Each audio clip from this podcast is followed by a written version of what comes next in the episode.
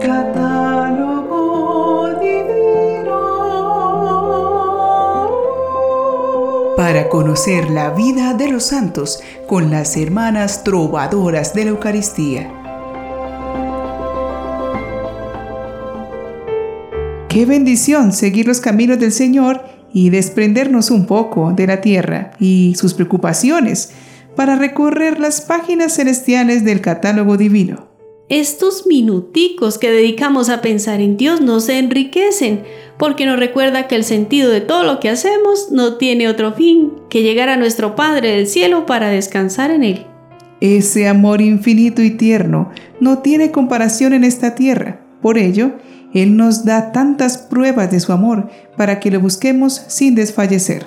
Los santos pusieron todo su esmero en seguir las pistas de Jesús para llegar al Padre y por ello nos confirman que es el mejor camino. Pidamos a los santos que se recuerdan en este día 11 de agosto, que lleguemos a la meta de nuestro encuentro con el Padre Celestial. Algunos de estos santos son Santa Clara de Asís, Virgen, San Alejandro Carbonero, obispo y mártir, Santa Atracta, abadesa, San Equicio, abad, Santa Filomena, mártir, San Rufino de Asís, obispo y mártir, Santa Susana de Roma, mártir, San Taurino, obispo, Beato Juan Jorge Rem, presbítero y mártir, y Beato Rafael Alonso Gutiérrez, padre de familia y mártir. Hoy conoceremos a una de las santas pioneras en el seguimiento de Cristo en Irlanda, en los tiempos de la evangelización de San Patricio. Ella es Santa Atracta. Su curioso nombre no tiene que ver con la raíz latina del verbo atraer. Viene de su idioma gaélico nativo, del cual no se conoce su origen.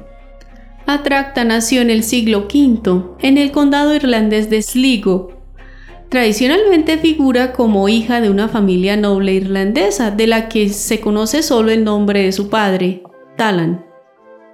Era hermana del obispo conal de la región de Drumcondel.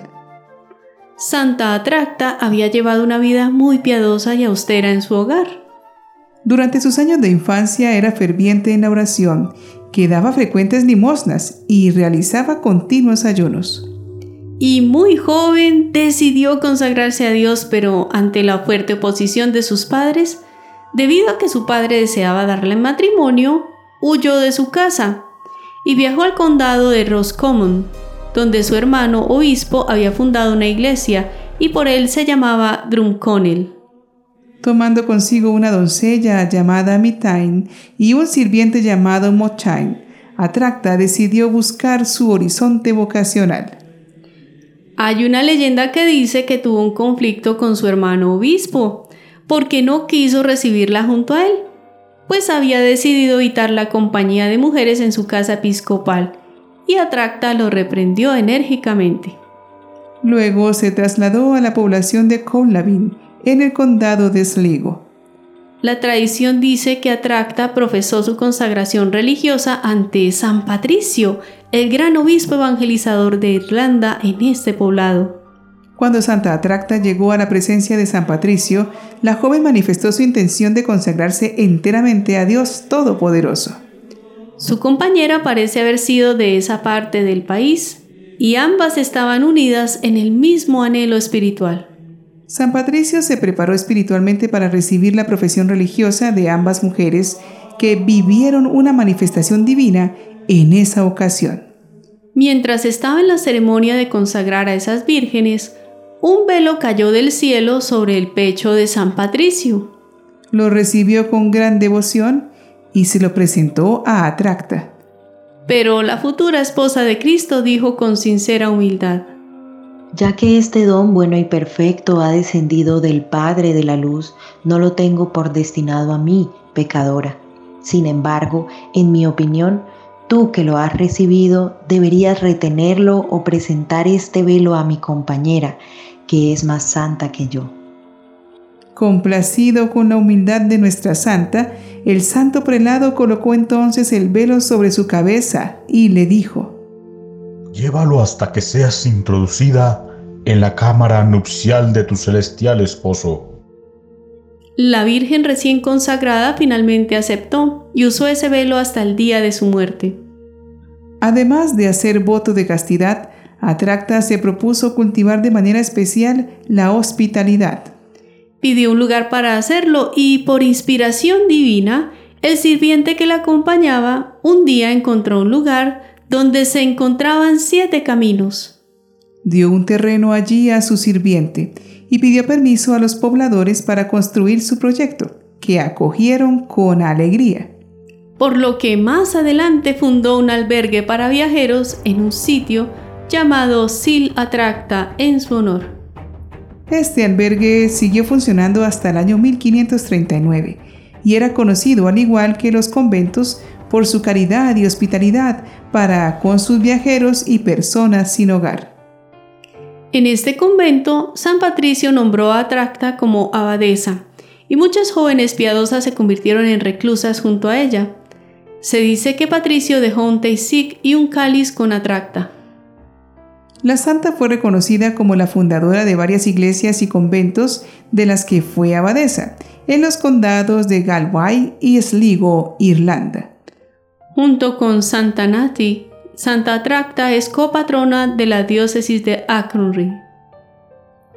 Esto sucedió durante la época en que no había obispo residente era el pueblo el que conservaba la fe a través de peregrinaciones y patrones en pozos locales, como el de Santa Atracta, así como a través de misas en las casas, confesiones, bautizos, bodas y velatorios. Por sus oraciones humildes pudo hacer maravillas. Recibieron salud personas que estaban paralíticas e incluso un ahogado volvió a la vida. Era amada por su bondad y sus sabios consejos que brindaba como una buena madre. Antes de morir, insistió a sus hermanas en continuar sin desfallecer su servicio de hospitalidad y solidaridad con los pobres. Atracta falleció ya entrado el siglo VI. Es venerada en toda Irlanda. Su nombre fue tan grande que numerosos lugares se llamaron en honor a ella, entre otros una gran villa que se desarrolló alrededor de su oratorio en Sinarac, en Culavin. El historiador Colgan cuenta sobre la cruz de Santa Atracta, que fue famosa durante la Edad Media y de la cual la familia O'Mokane fueron los guardianes hereditarios, que se dice fue entregada en medio de la realización de un milagro. Hay una impactante confirmación de la existencia de esta reliquia en los primeros años del siglo XV. Es brindada por una entrada en el calendario de cartas papales por la que conocemos que en 1413 la cruz y copa de Santa Tracta se veneraban entonces en la iglesia de Silaraik, en la diócesis de Aconry. Mediante un indulto en 1864, el Papa Pío IX autorizó que de nuevo se celebrasen en la iglesia irlandesa el oficio y misa de Santa Atracta que habían caído en desuso. Oremos para que seamos atentos servidores de los demás como esta santa de la generosidad y la fraternidad. Señor, me hablas de entrega y dar, y yo vivo encerrado en mi pequeño mundo. Me hablas de compartir y solo miro mi yo. Me hablas de ofrecerme al prójimo y solo espero que me escuchen a mí. Te pido, Señor, que me enseñes a ser generoso con el prójimo, sintiendo que sirviéndole a Él te estoy sirviendo a ti. Te pido que mi generosidad sea sincera, dando sin esperar nada a cambio, trabajando sin esperar recompensa, sirviendo para hacer cumplir tu voluntad de entrega y de amor al otro. Concédeme la gracia de aprender no a dar cosas, sino a aprender a darme a mí mismo. Amén. Muéstrame tu fe sin obras, que yo con mis obras te mostraré mi fe. Nos dice el apóstol Santiago. Atracta hizo una importante labor de evangelización, no con catequesis, sino con un testimonio de fraternidad y servicio que los indómitos irlandeses supieron captar de manera admirable y libre, dando paso a su acogida al mensaje del Evangelio. A veces la mejor catequesis es nuestro comportamiento. ¿Cómo vamos a decir que Jesús está en la Eucaristía si yo, quien doy la catequesis, ¿No me comporto como lo haría Jesús? Imitemos a esta santa siendo generosos y atentos con los demás y especialmente con los que van de paso por nuestra vida. Así podremos vivir la caridad sin esperar recompensa y Jesús nos premiará por servir a esos pequeños en su nombre. Recibiremos la vida eterna. Santa Atracta, ruega por nosotros.